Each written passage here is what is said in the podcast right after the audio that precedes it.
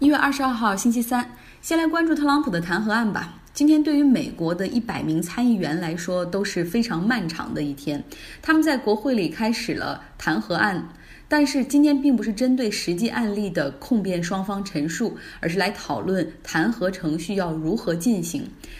到现在，西海岸的时间已经是晚上八点三十六了，东海岸那边的时间是十一点三十六。这个辩论还在继续，非常焦灼的过程，几乎就是民主党方面提出一个提议，然后后面投票辩论，被共和党就会否掉，因为共和党在议会中有多数席位。那晚上的时候，参议员们吃了饭，回到参议院里面继续再战。这是美国历史上第三次弹劾，第一次是一八六八年。安德鲁·约翰逊那个时候年代非常久远，所以几乎那次弹劾案的程序对于现在来说没有任何的借鉴和参考价值。第二次弹劾案是十年之前克林顿的弹劾案，但那个时候政治环境和现在也完全不一样。那个时候参议院还没有这样的党派化，因为参议员有六年的任期，就不用总想着这个竞选的问题，所以也希望能够在任的时候做出一些事儿。克林顿弹劾案之前，参议院民主党和共和党的领导人，他们俩前夜还在通电话来沟通双方的立场。结果在第二天就程序的投票这个过程中，居然是一百比零，一百个参议员全部赞成，没有人反对，一次性通过了那个程序。因为当时两党还有一个背景，就是两党都不希望莱文斯基去参议院作证，于是就制定了先开始弹劾，给 prosecutor 控诉方。二十四个小时，然后再给白宫的辩护律师二十四个小时，大家各自去进行陈述。之后呢，参议员们要写出自己的问题，交给最高法院的大法官，也就是这个弹劾的主持人，通过他来向控辩双方提出问题。就当时这个程序如何制定弹劾程序，这个投票一百比零的结果让克林顿也吓了一跳，甚至他和很多媒体当时都有点担心哦，也许他有可能被自己所在的民主党投下台。那么现在时间回到了二零二零年，特朗普的弹劾案。商讨弹劾程序，共和党的参议院的议长、共和党领袖 Mitch McConnell 他说：“那我们就按照克林顿弹劾程序来吧，先不传证人，给控方二十四小时，然后辩方，也就是特朗普的律师团队二十四小时，之后参议员可以把他们的问题写下来，通过最高大法院大法官罗伯茨向控辩双方提问，十六个小时。”最后呢，参议院可以去决定是否要引入其他的证人或者证据。那当然了，民主党参议院的领袖舒默有很多的意见，他说必须要确保要引进新的证人的机制。另外就是根据 Mitch McConnell 的时间表。就两天的时间里，一方就要完成二十四小时的陈述。那你想，等于说一天要工作十二个小时。按照现在的日程，参议院是下午一点开始审理，那么中间就算不休息、不停顿、不喝水、不上厕所、不吃饭的情况下，也要进行到第二天的凌晨一点。这显然很不现实。所以在一些自由派 （moderate Republican） 就一些比较偏中立的共和党人的。推动下，主要是缅因州的 Susan Collins 这个参议员推动下，Mitch McConnell 同意将规则改成控辩双方各有三天的时间来完成各自二十四小时的陈述。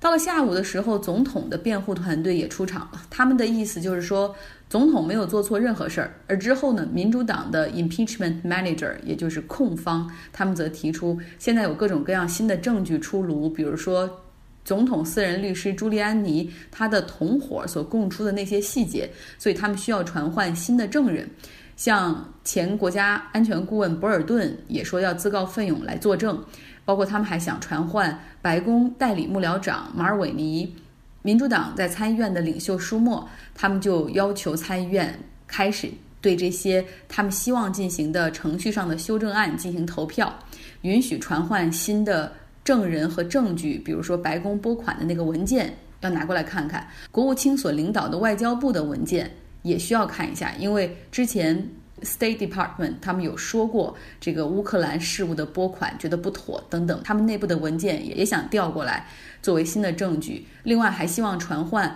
白宫代理幕僚长，结果这些一一的通过投票被共和党人给否掉了。到现在为止，共和党还没有人跨党派的来进行投票。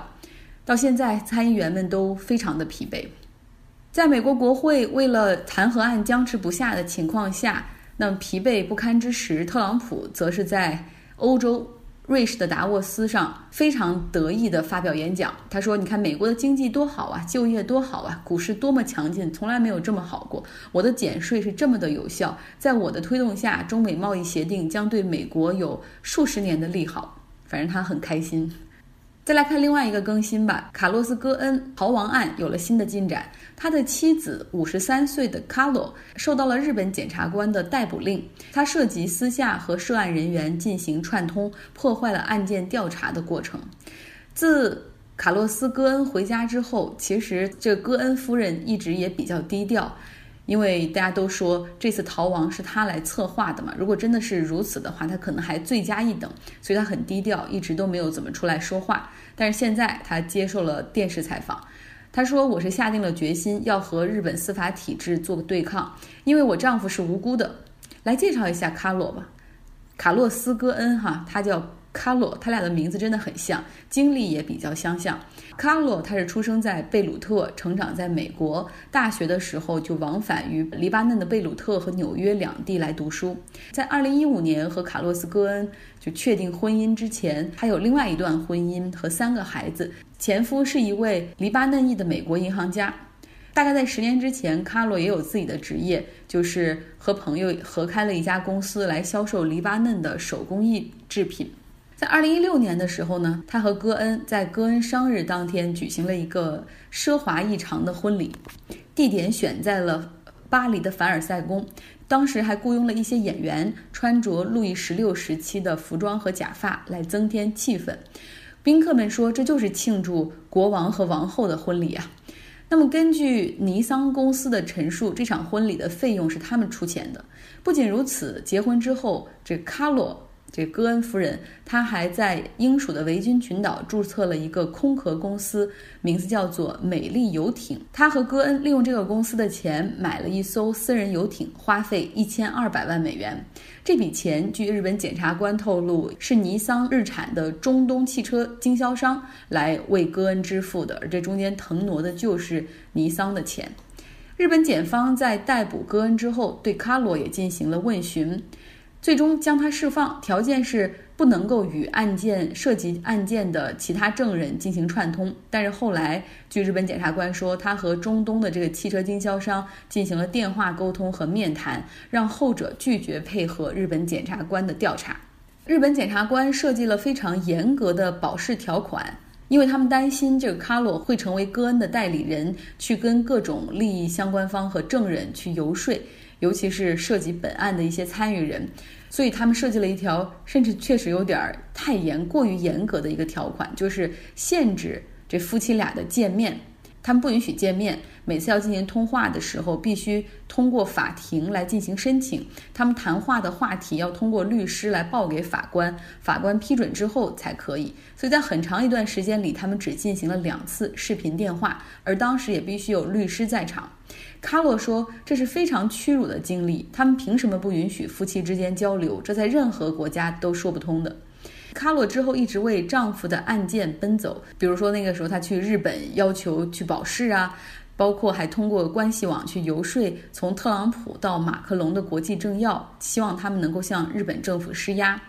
但是后来报道又说，她找来特种部队的人，干脆策划了一起千里逃亡，并且在贝鲁特机场迎接丈夫回家。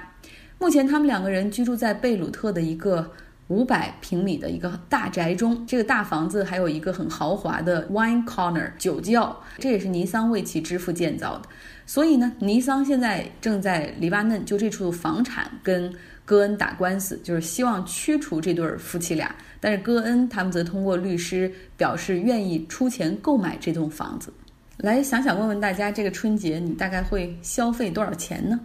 在美国是一个消费社会。之前我说了，感恩节假期一直到新年，这个整个这个节日季，平均美国人的信用卡刷卡是六千美元。我有一个同事，他也是纯粹享受生活，爱好也很广泛，也敢于投资购置各种各样的兴趣爱好设备，比如 rock climbing，就是那种攀岩的健身俱乐部的卡呀，去酒吧呀，登山的户外设备啊。但是他后来这样花来花去，最后只能用信用卡来支付房租了。这是美国的情况，而另外一个极端可能就是我们国家，大家都有攒钱的观念，像我们父母这一辈更是别乱花钱，然后带他们去吃什么，总是说，哎呀，这个不值得，还不如在家做。那介于这两种消费模式的中间，其实是日本。去过日本的人，大家都知道，那是一个消费社会，大家喜欢购物，喜欢在外面吃饭，也喜欢旅游休闲，也爱买奢侈品和衣服。当然，他们也有攒钱的计划，也想着有一天要买房。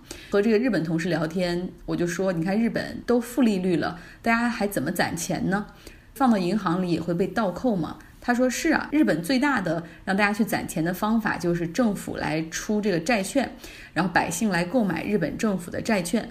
你看，日本政府的债务占 GDP 的比重比意大利和希腊高多了，至少到现在还没有出现债务危机。正是因为他们的债务的债主都是自己的国民，所以不必经历希腊式的债务危机，就是被外国债主逼着要求他们紧缩财政，政府少花钱，赶紧还钱。他说，日本经济的发展模式就是人们消费的同时，也去购买国债，借钱给政府去提供社会福利，未来后顾无忧，然后可以去花钱消费。今天的节目就是这样，距离春节只剩两天的时间了，大家 enjoy。